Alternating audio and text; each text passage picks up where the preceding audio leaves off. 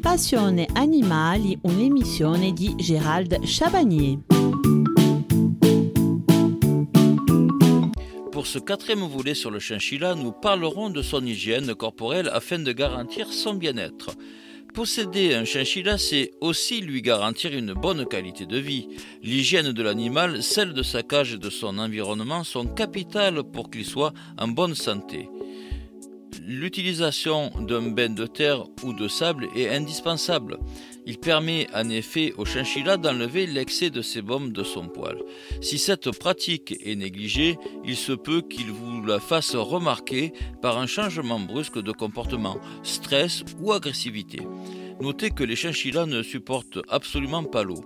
Il ne faut donc pas leur donner de bain ni les mouiller car leur fourrure est inadaptée à ce liquide. Choisissez un bain de bonne qualité et 100% naturel. Il ne doit pas contenir de quartz ni être parfumé. Tamisez le sable ou la terre une fois par semaine afin de retirer les éventuels excréments qui pourraient engendrer un développement de germes nocifs pour l'animal. Il faut le changer entièrement une fois par mois. Le brossage est tout à fait possible et même recommandé, surtout en période de mue. Vous pouvez l'utiliser une brosse pour rongeur, même une brosse pour chat peut également faire l'affaire. Il faut la passer bien dans le sens du poil.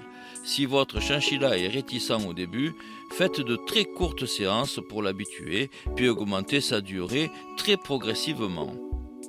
Sans ces bains, un chinchilla ressemble plus à un rat tombé dans l'eau sale qu'à un animal à l'aspect de velours et au toucher soyeux. Les poils collés par la graisse et l'humidité vont former des nœuds, parvenant même à couvrir une grande partie du corps dans les cas extrêmes. Cela va engendrer pour lui un énorme inconfort, un mal-être qui influencera son comportement, son caractère et sa longévité. Certains vont essayer de se débarrasser de cette gêne en rongeant leur fourrure ou en l'arrachant. Au début de l'élevage, dans les premières moitiés du XXe siècle, plusieurs solutions ont été tentées pour proposer aux chinchillas un bain efficace. Le sable a bien sûr été essayé, mais a un très mauvais pouvoir dégraissant et surtout il est coupant et use l'extrémité de leur poil très fragile le rajout de talc dans le sable n'était pas non plus satisfaisant. Les cendres volcaniques n'étaient pas vraiment une solution très pratique, peu commune en France et trop poussiéreuse pour l'utilisation en espace clos.